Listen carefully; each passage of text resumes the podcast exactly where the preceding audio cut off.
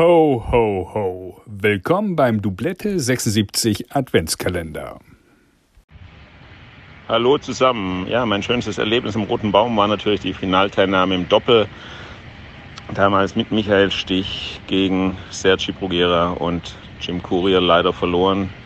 Ja, unfassbar, wie man das eigentlich verlieren kann, aber na gut.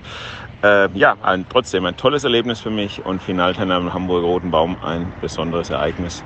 Ja, und ich wünsche mir natürlich, dass äh, einer der tollen deutschen Doppeljungs 2024 ähm, den Rekord bricht, ähm, unter die Top 5 der Welt kommt oder sogar noch besser die Nummer 1 wird, damit endlich über das Doppel auch noch mehr berichtet wird und das Doppel einen noch besseren Stellenwert in Deutschland bekommt. Ich wünsche euch alles Gute, frohe Weihnachten und ein tolles 2024, ein tolles Tennisjahr. Bis dahin, ciao, ciao. Das war's für heute.